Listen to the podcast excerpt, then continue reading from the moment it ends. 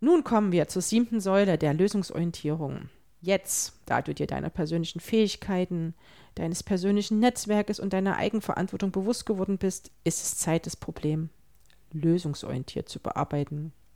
Wie kannst du die Ressourcen am besten einsetzen? Wichtig ist hier, den Blick nicht zurück in die Vergangenheit schweifen zu lassen, sondern im Augenblick zu bleiben und auf die Lösung zu fokussieren.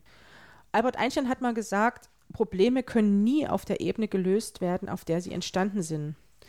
Ich glaube, er meinte damit, dass man anstatt sich permanent das Problem vorzustellen, sich lieber die Lösungssituation vorstellen sollte.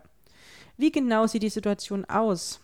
An der Stelle ist es nämlich dann an der Zeit, ein Soll-Ist-Vergleich zu machen. Und damit kommen wir zur vorletzten Übung. Was brauche ich, um möglichst nah an das Soll ranzukommen? Also das, was ich will. Schreibe jetzt jeden einzelnen Schritt auf, den du gehen müsstest, um so nah wie möglich an die Lösungssituation ranzukommen. Mein Tipp ist dabei im Kopf zu behalten, dass manchmal kleine Dinge schon große Auswirkungen haben können. Drücke wieder auf Pause und komm zurück, wenn du damit fertig bist. Der zweite Schritt ist, diese Mini-Aufgaben zu Ressourcen aufzuteilen.